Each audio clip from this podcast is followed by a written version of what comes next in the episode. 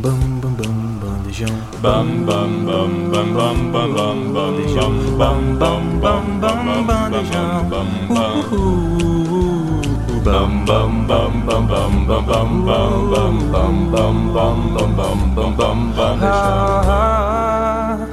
Bandejão 104.7 Minuto da Luta com Luca Freitas, eu aqui de novo com vocês para falar de MMA, falar de artes marciais, falar de muita coisa que vem acontecendo aí no mundo da luta.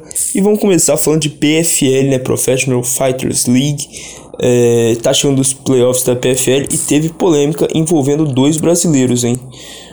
O Nathan Schultz e o Rausch Manfio lutaram e foram banidos, né? Dos playoffs aí foram suspensos, né? É a melhor palavra para dizer. É, dos playoffs da PFL. É, a organização alegou que os brasileiros não usaram seus melhores esforços, técnicas e habilidades. Isso descumpriria o contrato deles aí com a PFL. É, curiosamente, no lugar deles, é, nos playoffs entrou o Shane Burgos, né, que é um lutador que tem mais marketing, um lutador mais conhecido. E muita gente está falando que isso pode ser por interesse da companhia, né? Já que é uma coisa realmente é, estranha é, essa suspensão por esse motivo, porque, como disse o, o Nathan Schultz né, no Twitter, ele marcando o Francis Ngannou, que agora é da PFL, é, que saiu em defesa dos direitos dos lutadores e tal nos últimos tempos, ele falou que na luta com Derrick Lewis, o Francis Ngannou mal deu seis socos direito. É, ou seja, ele também não teria dado o máximo dele. É, onde está Francis Ngannou agora? Foi a pergunta que ele fez, mais ou menos, né? Deixando eu entender. Só que tem que se dar um contexto também a essa luta. O Chute é padrinho de uma das filhas do Manfio. Os dois são amigos próximos e competem na mesma categoria. Seria mais ou menos como o Aljamain Sterling enfrentar o Merab de Vashville e rolar algum algum algum jeito de jogo de comadre entre os dois assim e um aliviar pro outro e ficar na boa assim. Então a PFL achou por melhor suspender e mandar o Shane Burgos para os playoffs. Enquanto eu falo isso, já me vem à mente a luta, provavelmente a luta do ano, entre dois caras que não são lutadores.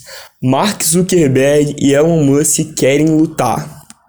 E parece que é sério. O Jorge St-Pierre tá querendo treinar o Elon Musk, o Charles Oliveira quer treinar o Mark Zuckerberg. E vamos ver quem vai levar melhor, né? Os dois praticam em jiu-jitsu. O Mark Zuckerberg já, já mostrou que já ganhou o campeonato de faixa branca. É aquela empolgação de todo faixa branca, né? Eu sei bem como é. Mas rapidinho chega um azul para acabar com essa moral. É uma mão de vaca ali que a gente sabe que encaixa. Enfim, Vamos ver essa luta entre bilionários se vai acontecer. O Dana White parece que quer fazer acontecer pelo UFC, é, né, sobre a alçada do UFC. E vamos ver como que isso vai rolar e desenrolar nos próximos dias. Esse foi o Minuto da Luta, passamos pouco de um minuto, mas é sempre um prazer estar aqui com você falando de MMA, falando de luta. E é isso, fiquem aí com a Rádio Universitária no programa Bandejão. Você está ouvindo Bandejão, o programa da Rádio Universitária. Muito boa tarde para você sintonizado na Rádio Universitária, programa Bandejão, ou para você que acessa universitariafm.ufs. Está começando novamente o meu, o seu, o nosso Nude na Rádio, Opa. o Núcleo Desportivo Universitário, programa dos alunos da comunicação, onde nós discutimos todo tipo de esporte, futebol, vôlei, todo tipo de esporte olímpico, e hoje não vai ser diferente. Eu sou Renan Liares e tô aqui na companhia de meus três amigos para mais uma mesa redonda discutindo o Campeonato Brasileiro. Estou aqui com a presença dele, o artilheiro do amor, Murilov, Murilo Calimã. Boa tarde. Boa tarde, pessoal. Boa tarde, ouvinte. É uma honra estar aqui novamente com meus amigos e vamos que vamos. Agora com a locução mais aveludada e mansa desse nude, Bernardo Monmor. Muito boa tarde para você. Muito boa tarde, meus queridos. É um prazer imenso estar de volta aqui para a gente falar sobre a rodada do Brasileirão. E também na companhia de André Cipreste, o homem da coerência. Muito boa tarde a você, ouvinte aqui do Nude. Sempre bom estar de volta, né? Eu que comecei tem um pouquinho mais de tempo que os outros, mas é sempre uma sensação nova estar participando do programa. Como é bom estar de volta, já diria uma saudosa personagem da novela da Rede Globo. Hoje não temos Felipe Dutra, Ah. mas em homenagem a Felipe Dutra, o que é que a gente teve no fim de semana, abrindo a rodada? Tivemos um Cruzeiro e São Paulo. Graças a Deus. Os Graças dois Deus times que mexem com Pra o mim. coração do nosso chefinho, não é não? É, não tem E o, jeito. o resultado final foi jogando em casa, né? Na Arena da Raposa. O Cruzeiro ganhou de 1 a 0 do São Paulo e eu quero ouvir os seus comentários sobre essa partida, André Cipreste. Que jogo. Que jogo. Que jogo. Ponto. Que jogo horroroso. eu, eu juro, eu não consigo entender o torcedor que assiste um jogo desse e fica feliz. Não dá. Tá bom, o Cruzeiro precisava do resultado. Pra continuar no meio de tabela. Só que o time não acertou um chute no gol. Bernardo, me fala aquele dado que você trouxe antes de começar a gravação. O jogo terminou 1 a 0 para o Cruzeiro. Sabe quantos chutes o Cruzeiro deu ao gol? Aquele, aquele retângulo lá? No Me final? diga, Sete metros. diga, por favor. Zero. 1 a 0 Cruzeiro e zero chutes ao gol. O Cruzeiro não finalizou na meta. E ganhou. e ganhou o jogo por causa de um gol contra do Rafinha.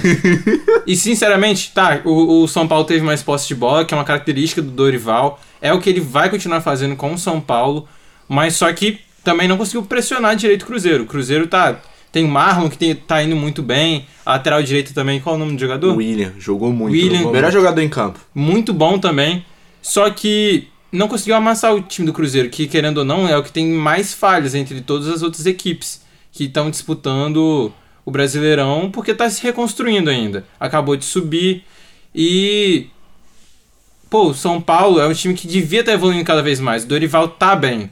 Ele tá montando o estilo dele, tá colocando as peças aos poucos da forma que ele quer. E eu não entendo como esse jogo pode ter ido pra um lado tão ruim. O São Paulo jogou mal. E pra mim era franco favorito. Mas eu posso te falar o que que fez a diferença nesse jogo, André? Não me fala que foi. Rafael Cabral. Então, Bernardo Momó, o que você pode dizer pra gente desse duelo que as atuações dos Rafaéis foram determinantes? Os dois goleiros jogaram muito bem e o nosso pequeno Rafa, o Garrafinha, definiu o jogo ainda no primeiro tempo, mas eu acho que o São Paulo que tava embalado não tá mais, né? Não tá mais.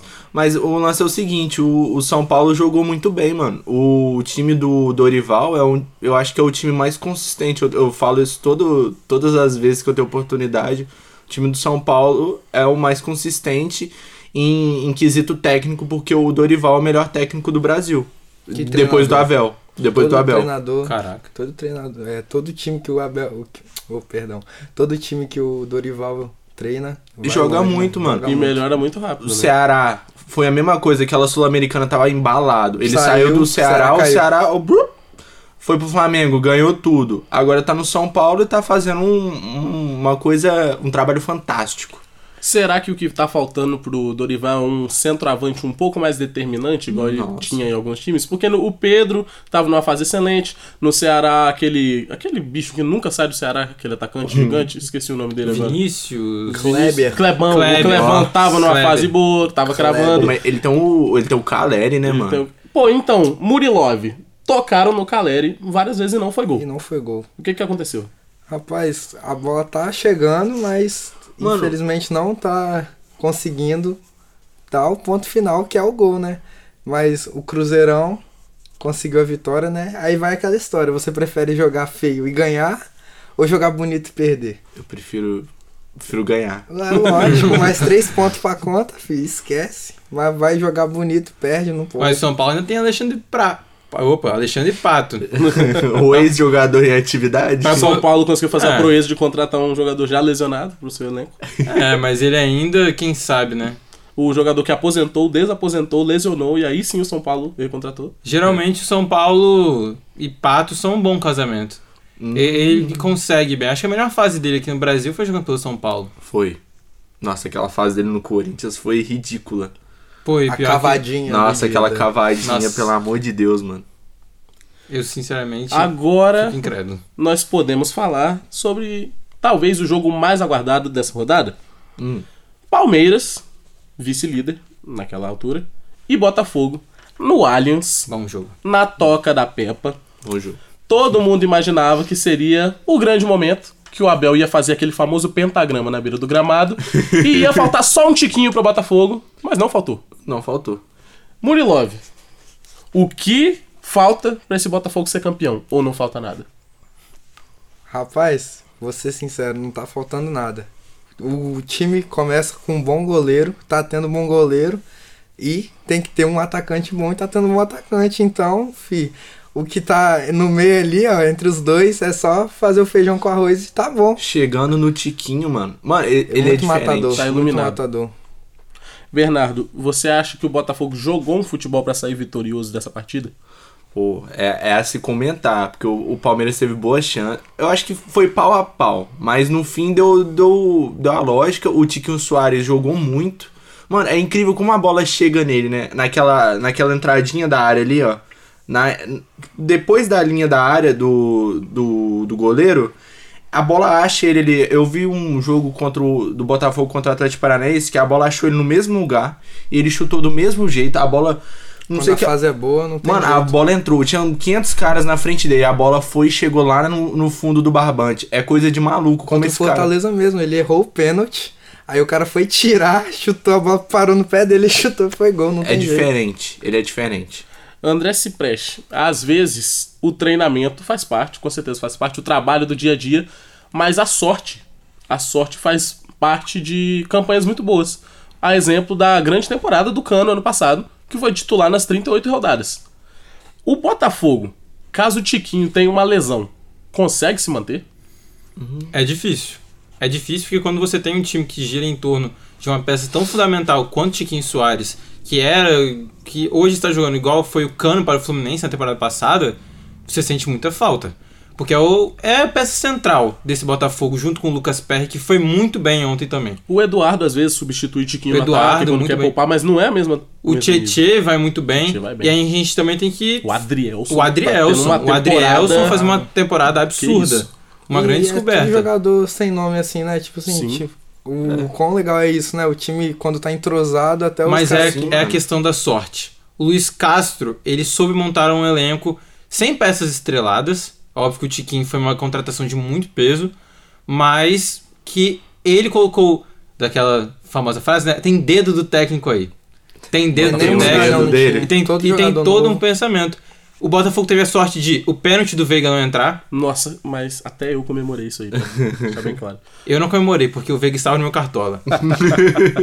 de em vários momentos, o Palmeiras perdeu um gol o- na cara, o Lucas Perry muito bem, o Adrielson ia muito bem, e o Tiquinho, numa jogada que ele estava atento. Todo mundo percebeu que Tava. ele estava olhando pro Zé Rafael, e na hora que a bola chegou, ele esperou o Zé Rafael chegar em cima dele. E ele só deu o corte, e mesmo com três jogadores na frente, que poderiam tirar esse gol, ele vai, chuta rasteiro pro fundo da rede. Tudo isso é sorte, mas também é um time que está concentrado, que tem um objetivo. É muito bonito depois a gente ver a comemoração do Adrielson com o Luiz Castro. Nossa, sim. Eles falando assim: quem ganhou? Quem ganhou? A gente ganhou.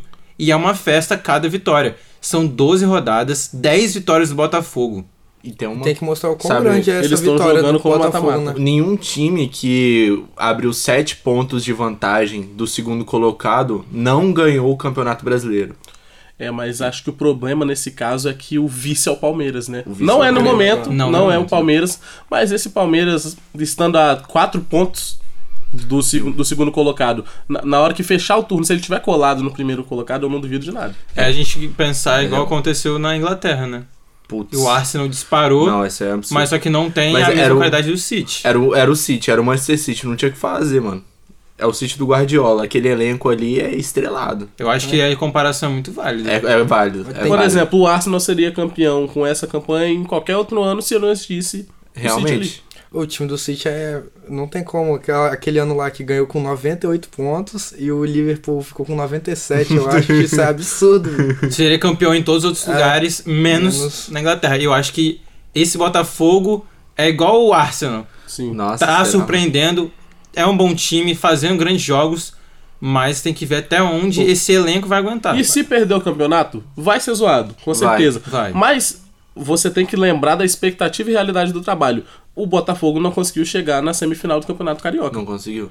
Todo mundo tava projetando que ele brigasse pra não cair, juntamente do Santos e do Vasco da Gama, e ele tá fazendo uma campanha de campeão o primeiro turno inteiro. Perfeito. Eu achava. Mano, eu, eu, não, eu achava assim, ah, o Botafogo tá ganhando aí, mas vai perder e vai cair logo, logo. Os caras continuam ganhando, mano. Isso é um absurdo. Jogando mal. Às vezes joga mal, Às ganha, joga joga mal. bem, É ganha. sorte, tem que ter a sorte Isso é também. característica de campeão. A sorte Partidas é ruins competência você ganha o cada lado. Você ganha na emoção. Que Mas a mostrar também, sorte né? tá do lado deles também, até porque, por exemplo, o Tiquinho, ele tem um quê do da boa fase, quando o centroavante tá enxergando o campo além do normal. Ele não só esperou a sorte botar a bola pro lugar onde ele podia finalizar. Ele tava olhando pra onde a bola podia sobrar e correu pra aquela direção. E também tem a sorte do Luiz Castro não ter sido demitido quando deveria ter sido. Pois Se é. fosse qualquer projeto que não uma SAF, o Luiz Castro já estaria, sei lá, curtindo férias no Rio de Janeiro. John Com Texon bancou cerveja. cara. Mas foi bancado. Sorte dele de estar num projeto muito bom também. Tem que dar ênfase também a essa vitória. O, o Palmeiras não perdia no Allianz Parque, tinha 31 jogos. E isso é, é muita coisa para um time, né? Tipo, você ficar 31 jogos sem perder em casa é um feito bem, bem bom, né, pro Botafogo. Cara, os caras estão voando. Bom, agora a gente vai sair do eixo Rio-São Paulo e vai fazer uma coligação Nordeste-Sudeste, porque a gente vai falar agora de Fortaleza e Atlético Mineiro na casa de Fortal. E. Ai, droga, o galão perdeu mais uma vez. Ai, droga, Renan. Chama o Michael Jackson. Pode chamar. Bernardo Malmor. E esse galo aí, hein? Nossa, eu, eu tô tão feliz, mano. Você vai me desculpar, mas eu tô muito feliz que o Galão tá perdendo. Perdeu mais uma vez. O Filipão, não sei o que ele tá fazendo ali. Desaposentou e tá perdendo com o Galão. O Traíra Filipão. O Traíra Traíra Filipão. ganhou muito com o meu Cruzeiro e agora foi pro Atlético fala, e falou da massa ainda, mano. Você acredita? Falou? Falou. Não, eu voltei por causa da massa, olha essa torcida linda, não sei o que. Mano, mas o lance do Atlético. O Atlético tem um elenco muito bom, mano. É, é, não tem jeito. O ataque do Atlético é Paulinho. O Paulinho tava voando. O Paulinho tá jogando muito. Esse cara é, é jogador pra seleção, mano. Ele joga muito e parece um- que não encaixa. Os caras jogam. Eu sem não, vontade eu não acho que o Atlético vai conseguir segurar o, o Paulinho pro, pro Campeonato Brasileiro. Ele, ele vai pra fora, mano. Não é possível. Ele joga muita bola, velho. Joga muita bola. E Murilo, a gente também pode pautar esse duelo também no nas figuras dos dois treinadores. Por exemplo, a gente tem que aqui exaltar de novo o Voivoda, que o Fortaleza, a gente sempre, agora já virou normal ter expectativa no Fortaleza, mas isso não era. A gente agora tem expectativa no Fortaleza e até umas três rodadas atrás esse time estava perto da zona de rebaixamento, a gente já estava criticando, falando, meu Deus, o Fortaleza já se perdeu e agora ele está de novo a três pontos do G4. Enquanto isso, o Filipão, um técnico que antes era considerado ultrapassado, mas ano passado fez uma campanha histórica com o Atlético. Paranaense, levou eles à final da Libertadores, aposentou e agora desaposentou e agora todo mundo não sabe mais o que esperar do Filipão. Pra você, Murilo, boa escolha o Filipão ou não? Olha, o Filipão, eu acho que pelo momento que ele tava assim, tava bem. Poderia ter sido uma boa contratação. Porém, existiam vários outros no, no radar, né? Tinha o, o Jorge Jesus. E pelo jeito que o Kudê foi mandado embora, o, o ambiente do Atlético não é bom também. Então, e muita coisa influencia. Então, acaba influenciando também nos jogadores, no técnico. Pô, mas o lance é que o Filipão, mano, ele, ele acabou de chegar, né? Tem que dar um tempinho Sim, pra ele. é. O Lucha tá aí no, no, no. Coringão e tá perdendo e continua lá, mano. O Filipão chegou agora, ele precisa de um tempinho, eu acho. E se ainda. a É, questão é vestiário, quem melhor do que o Filipão pra cuidar desse vestiário Ninguém. estrelado do, do Atlético Mineiro, Ninguém. né? Pois é. André, mas e o Fortaleza do Voivoda? Voivoda que segue sendo talvez top 3 já há três anos consecutivos aqui no Brasil, ou, ou quatro, de treinadores, e ninguém consegue tirar ele de Fortaleza, né? É porque ele tem esse histórico, né? De cumprir os contratos dele, de cumprir esse acordo que ele faz com os clubes, de- o objetivo que ele traça. E isso me impressiona muito. Porque se fosse qualquer outro técnico brasileiro, quando chega uma proposta dessa, ele não, não ia pensar duas vezes. Por exemplo, o Rogério Ceni que fazia uma grande campanha com Fortaleza, ele abriu mão para ir para o Cruzeiro, voltou para Fortaleza, fez novamente uma grande campanha e saiu do Fortaleza novamente para ir para o Flamengo. Ele não pensou duas vezes, ele tentou encarar dois grandes projetos em dois grandes clubes, menosprezando Fortaleza. E o Voivoda não. Ele recusou o Flamengo quando o Flamengo estava sem técnico, recusou Atlético Mineiro, tudo para seguir o projeto dele com Fortaleza. E eu acho que é por isso que ele é um grande ídolo, talvez a peça central desse Fortaleza para a torcida. O Voivoda, ele tem nível para daqui a pouco estar tá na Europa. Tanto que os técnicos argentinos têm bem mais essa oportunidade que os técnicos brasileiros.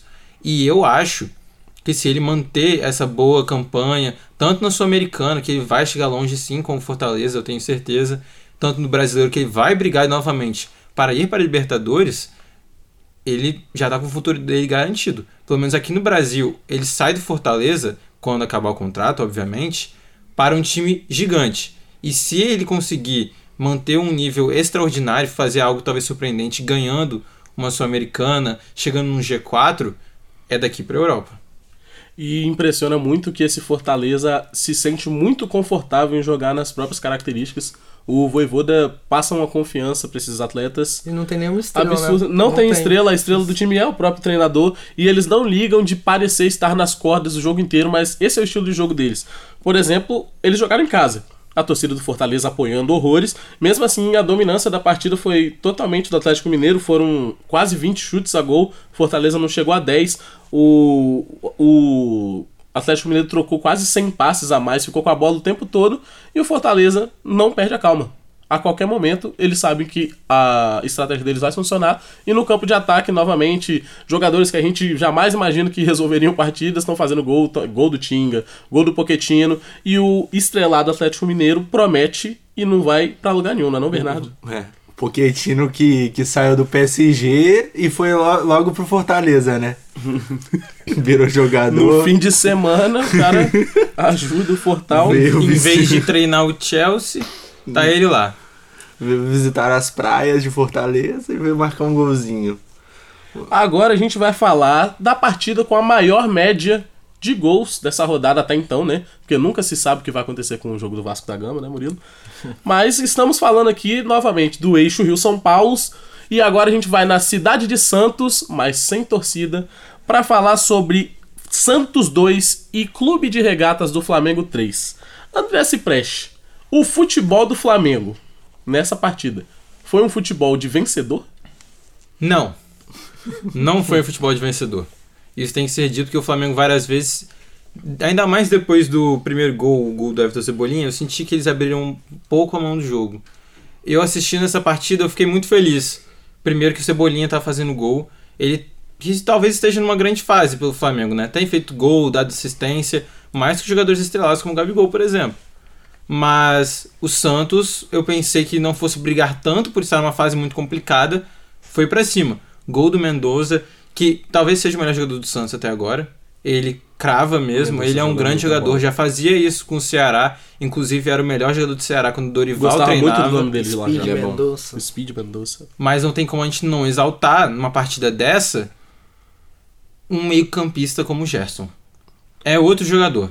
Três assistências, dominou o meio-campo. Ele e o Eric Pulgar estão fazendo uma coisa absurda. O chileno vem com tudo depois que o São Paulo assumiu. Ele dando passe, dando bote. Parece até que é um outro jogador, porque ele não fazia nada disso. Até a velocidade dele parece que é diferente. O Gerson, o Gerson Pô. é engraçado, né? Ou ele, ele nunca, ele sempre é 8 ou 80, né? Ele nunca tem uma partida mediana. Ou ele joga muito uma partida, ou ele não joga nada. Ele nem sobe. Mas a partida era era Sampaoli, Murilo, dá para dizer que o Gerson está vivendo uma temporada de Arrascaeta, não? Porque o Arrascaeta mesmo não tá aparecendo e a função que o Gerson tá exercendo ali no campo ofensivo do Flamengo ali pela meia esquerda é o que o Arrascaeta meio que veio fazendo em todos esses anos de protagonismo pelo Flamengo. E aí, o Gerson é o craque desse time do Sampaoli? Ele é o craque, né? Tem que ter aquele, aquele ponto de referência no meio de campo e ele é esse cara. Ele consegue dar o tempero, ele consegue. ele, ele, sabe, ele sabe, ele sabe que a bola é redonda. Eu queria um desse no Vasco. é, é, muito diferente que o, o Gerson começou a jogar muita bola quando o São Paulo chegou. Ele se conhece, Uma né, co... desde o Olympique de Marseille. Sim. É? É. Sim.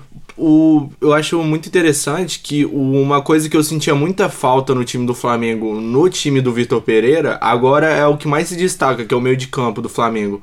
Antes você via o Gerson não estava jogando nada com, com o Vitor Pereira, o Everton Ribeiro tava, tava vindo de lesão, né? E o Arrascaeta tava machucado. O Gerson parece que jogava bufando de cansaço. o, Ger, o famoso Gersoneca. Gersoneca tinha voltado. E, mano, e agora tá jogando um, um futebol incrível. O, o Pulgar voltou a jogar bola no Flamengo também. O, o Vidal era, era ativo no time do Vitor Pereira. Hoje não, não é tão mais ativo no time do Flamengo. Porque o, Eric Pulgar chegou para pegar a posição dele. E eu acho um absurdo esse futebol que o Flamengo tá jogando. É um absurdo em vários No sentidos, né? Porque ao mesmo tempo que ele não parece tão dominante, Sim. que vai pressionar o time adversário o tempo todo, ele é um pouco mais efetivo. Tá que no último jogo contra o Red Bull Bragantino não deu em nada. O Flamengo Ah, é. foi muito mal, foi totalmente Perfeito. é, ficou nas cordas do Bragantino, porque o Bragantino jogou muito. Tanto que eles, quando enfrentam o Flamengo, é impressionante, vira o Bayern de Munique. Nossa senhora. Mas o, o, Cleiton, que não jogou, costumava virar o Neuer também. o Flamengo, depois que abriu o 3 a 2 eu ainda vi em vários momentos eles querendo o, o quarto gol. Botou jogadores como o Pedro, o Bruno Henrique chegou com muita vontade depois que entrou, algo que me deixou muito feliz porque eu vi ele dando aquelas famosas arrancadas, indo pra cima, correndo mesmo, e isso demonstra confiança. Tem muito jogador querendo se provar nesse elenco. E Que eu acho que Pedro, né? eu acho que o Muito Jorge, Jorge Sampaoli, ele é o técnico que vai rodar bastante o elenco, vai ler, tipo assim, ah, o time precisa mais dessa característica. Então todo mundo vai jogar. E E cada quem um- tiver a chance de ser titular naquele momento mostrar serviço. Pois né? é. Perfeito. Não? Time estrelado desse jeito tem que. Tem que Ever- aproveitar o Everton Ribeiro entrando, fazendo gol, Cebolinha entrando, fazendo gol, dando assistência. Gerson, três assistências. Só o Pedro que tá, tá complicado pro Pedro. Nossa. É complicado Senhora. pro Pedro. Que A fase. camisa da seleção tá Hum. pesando nas costas dele eu Ah. acho. E, senhores, agora tenho algo a falar pra vocês, porque eu deixei uma surpresinha Hum. no meu na minha fala passada, porque eu disse que eu ia comentar com vocês a partida de futebol com a maior média de gols dessa rodada, não é? Porque era a partida de futebol com a maior média de gols. Porque isso aqui não é um jogo.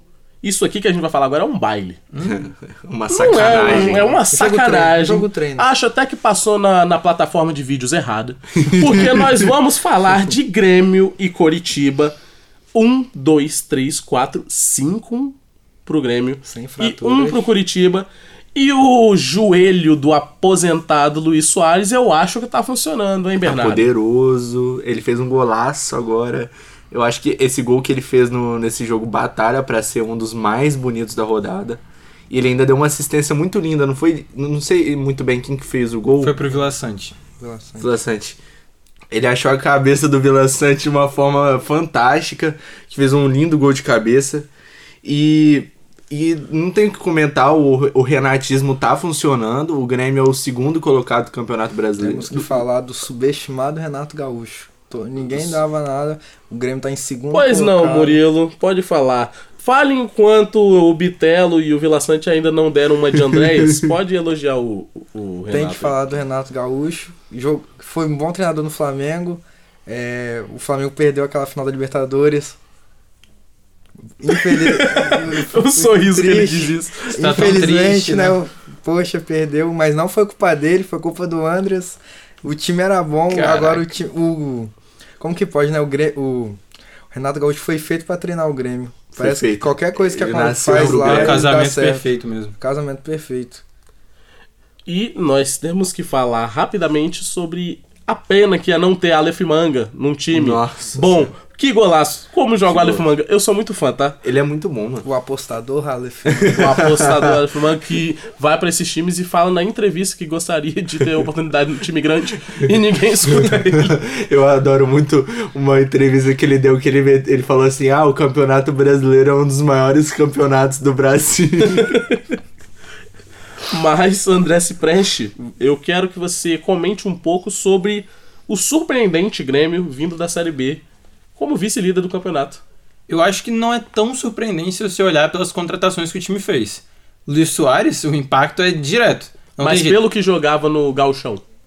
Tá, pelo que jogava no Gauchão, começou muito bem, com todo mundo criando expectativas enormes. Quatro do Soares na estreia. Pô, isso aí é sacanagem. Sacanagem. E ganhando títulos, né? Supercopa Gaúcha, se não me engano. Também foi campeão gaúcho. E, tipo assim, todo mundo falando assim: não, esse Grêmio vem forte. Até porque montou um elenco estrelado pra isso. Contratando Reinaldo, contratando Vina, que via muito bem de vários anos no Ceará. Você também tem jogadores que jogaram muito bem lá no Bitelo, Uruguai. né? O Bitelo, ele, ele se demonstrou agora, né? Cristaldo, ele Eu não lembro qual era, qual era o time do Bitel, se ele era realmente da base do Grêmio. Eu lembro dele jogando na base do Grêmio, mas tipo sub-20. Ah, então ele se provando. Cristaldo que veio do Uruguai e, Ia pro Vasco. e, já, jo- e já jogava muito bem. Também tem aquele jogador, o- que esqueci o nome dele, Como, qual é mesmo? Luiz Soares. Não, é, é um outro outro uruguaio lá que jogava com o Luiz Soares no, no Nacional. Sim, sim. Esqueci o E, nome que, também. e foi, tipo assim, eleito um dos melhores do campeonato uruguaio. E foi pro Grêmio também. É uma identificação muito grande desse, desse povo do sul, né? É. Que já tá ali perto, então eles jogam muito juntos. O Luiz Soares se sentiu muito em casa no Rio Grande do Sul. Então todo mundo criava expectativas pra esse Grêmio. Não sabia se ia casar. Até porque Renato Gaúcho, todo mundo sabe que ele é um gestor de elenco e não um grande técnico com aquela ideia toda de jogo, como Táticas. é, como um Jorge Jesus, como um Sampaoli. Mas a gente fala tipo assim, ah, o Grêmio, ele, tipo, se encaixar, briga por G4. E é o que tá mostrando hoje. Mas só que com uma fase muito estrelada dos seus principais jogadores. Soares, todo mundo falando que É. ia parar de jogar porque o joelho tava ruim. Quando ele faz gol, ele fala tipo assim, estão falando muita coisa. Imagina aquele Estão falando 100%, muita hein? coisa Nossa e senhora. ele não tá nem perto do auge. E Não. tá jogando um absurdo. Então acho que esse Grêmio vai batalhar sim pra tá brigando lá pelas cabeças do Campeonato Posso Brasileiro. fazer uma pergunta? Hum. Quem que foi o, melhor Soares da rodada? Hum.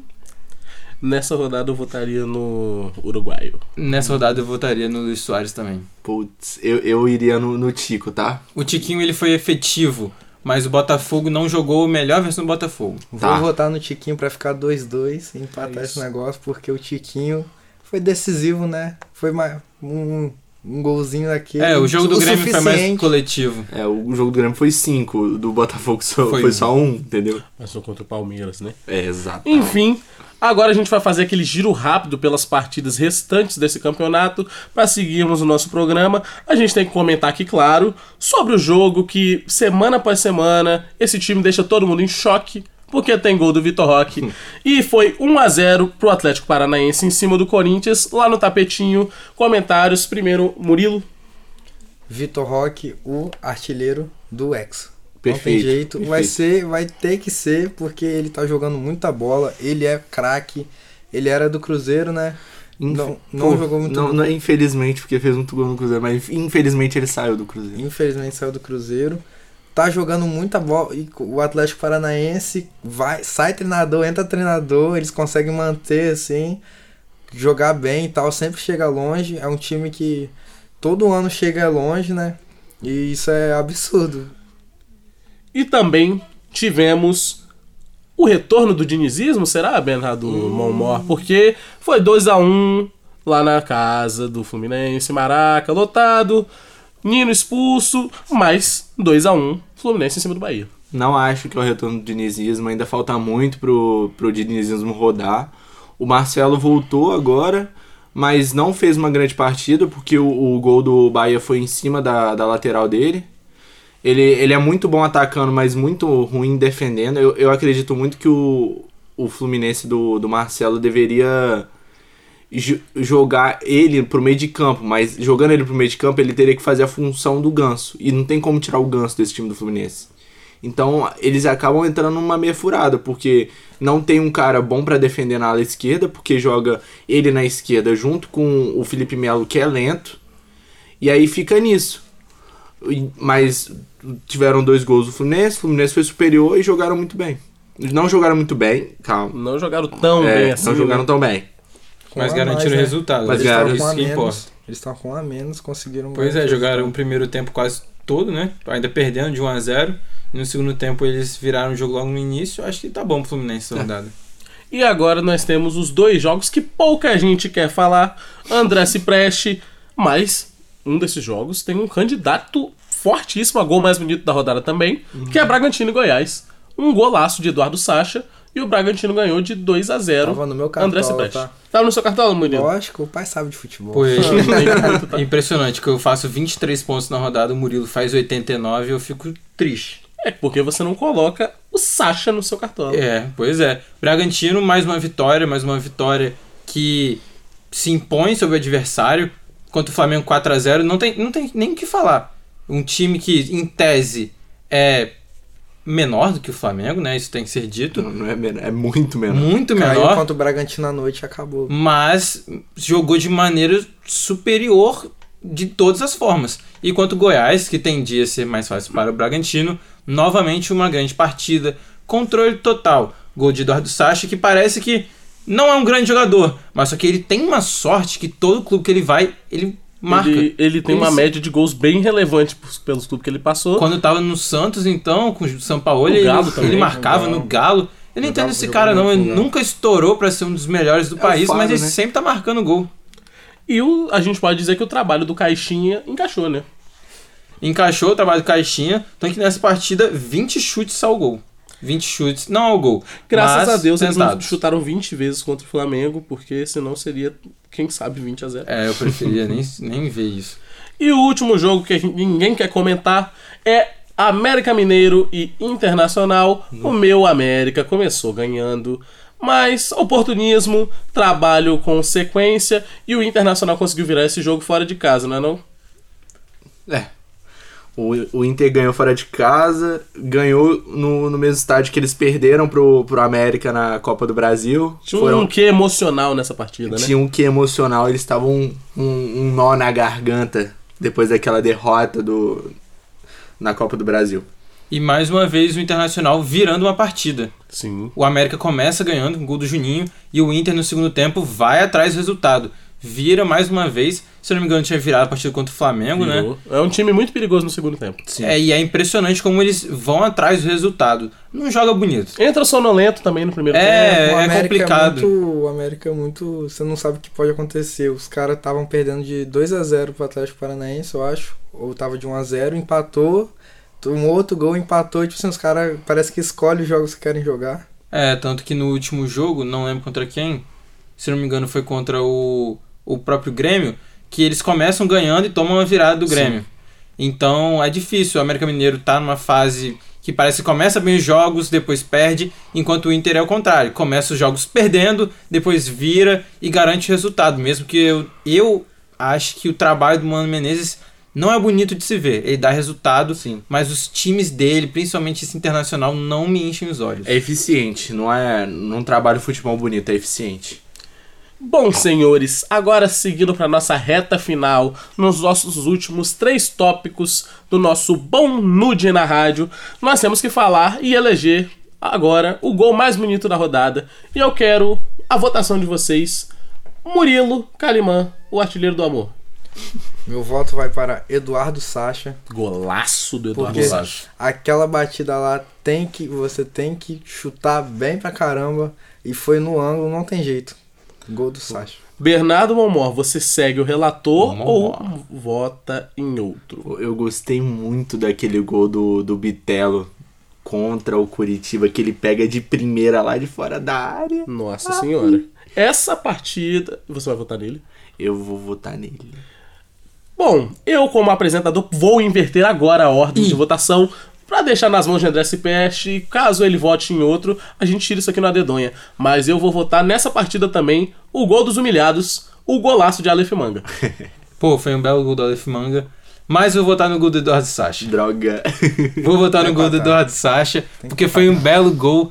Pô, na gaveta. Ele que não, não é um grande jogador, mas sempre tem falha de gol. Pra marcar um gol desse tem que ser muito, Ele é muito diferente, especial. ele é Ele é diferente. diferente em um certo nível que eu não entendo. Porque eu não contrataria ele pro meu time. Ele ia pro Vasco, só que Cabe no Vasco. o Vasco Pô, é assim, o cara bom não contrata. Qualquer um cabe no lugar do, do Pedro Raul. E o Pedro Raul seria um bom reserva para o Pedro no E Flamengo. agora, senhores, a última votação do nosso programa. O craque da rodada, e talvez eu já ouvi um pequeno spoiler de vocês aí sobre quem ser o melhor Soares da rodada, alguma coisa assim. E eu quero o seu voto, Bernardo Momor. Eu quero, antes de, de votar, eu quero deixar uma menção honrosa ao meu goleiro, Rafael Cabral, que não deixou a bola entrar no jogo do Cruzeiro. Que se não fosse por ele, seriam uns 4, uns 4 a 1 do São Paulo bonito. Mas aí eu vou votar no, no Tico, no Little Tico. No Little Tico. É. Um voto pra Tiquinho Soares. Murilo Calimão. Tiquinho Soares pra fazer um gol contra o Palmeiras não é fácil. principalmente no Allianz Parque. Ganhar a partida foi crucial para a vitória.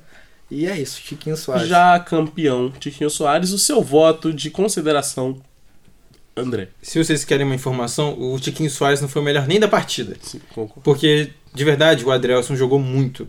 E ele foi, na minha opinião, o melhor daquela partida. E o melhor da rodada pra mim foi o Gerson.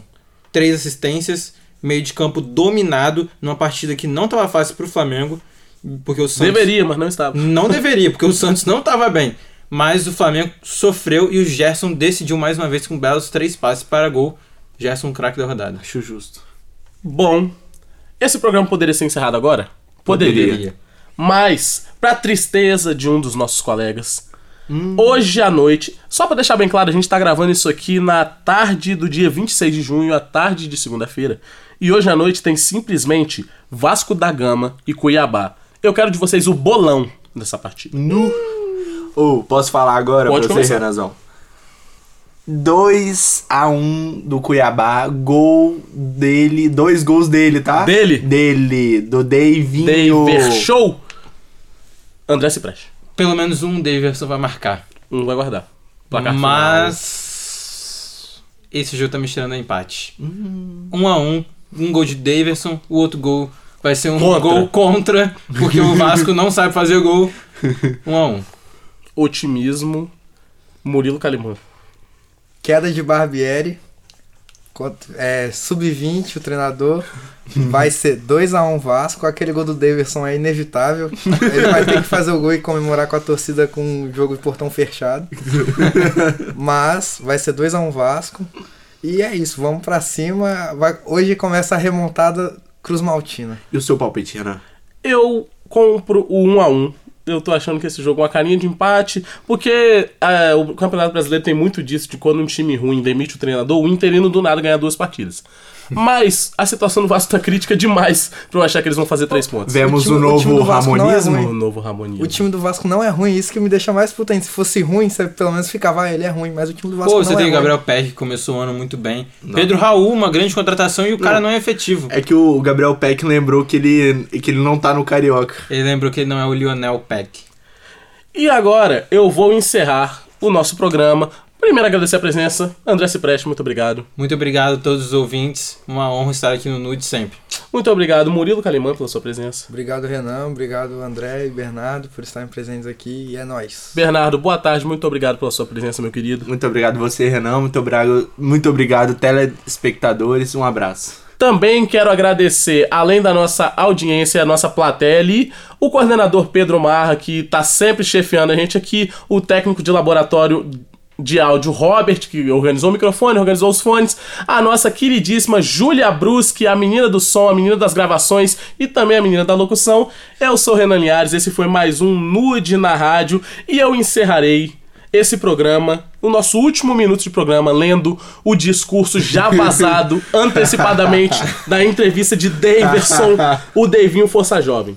Uma pena o estádio vazio também, né? Infelizmente o espetáculo fica mais triste. Ainda mais eu, que sou vascaíno, queria ver a torcida do Vasco lotando a arquibancada. Mas faz parte também, né? Infelizmente a vida é assim mesmo e a gente tem que seguir. A gente não pode ter tudo na vida. Um exemplo disso foi o pessoal do Submarino essa semana, né? Tinham dinheiro, podiam comprar tudo, mas não conseguiram comprar a felicidade. Felicidade que tenho eu, jogando aqui no Cuiabá, mas sou vascaíno e quero que o Vasco saia dessa. Muito obrigado pela sua audiência e até a próxima. Abraço. Valeu. Abração, pessoal. Esse foi mais um programa Bandejão na Rádio Universitária, que rola sempre das 12 às 14 horas. E se você gostou, então não esqueça de acompanhar a gente nas redes sociais, arroba Bandejão Rádio, porque esse é um projeto do Departamento de Comunicação Social com os alunos de jornalismo, propaganda e publicidade e cinema e audiovisual. Sob a coordenação do professor Pedro Marra e Lívia Souza. O programa conta com o apoio da Fundação de Amparo à Pesquisa e Inovação do Espírito Santo, via edital FAPES número 12 de 22, Universal Extensão.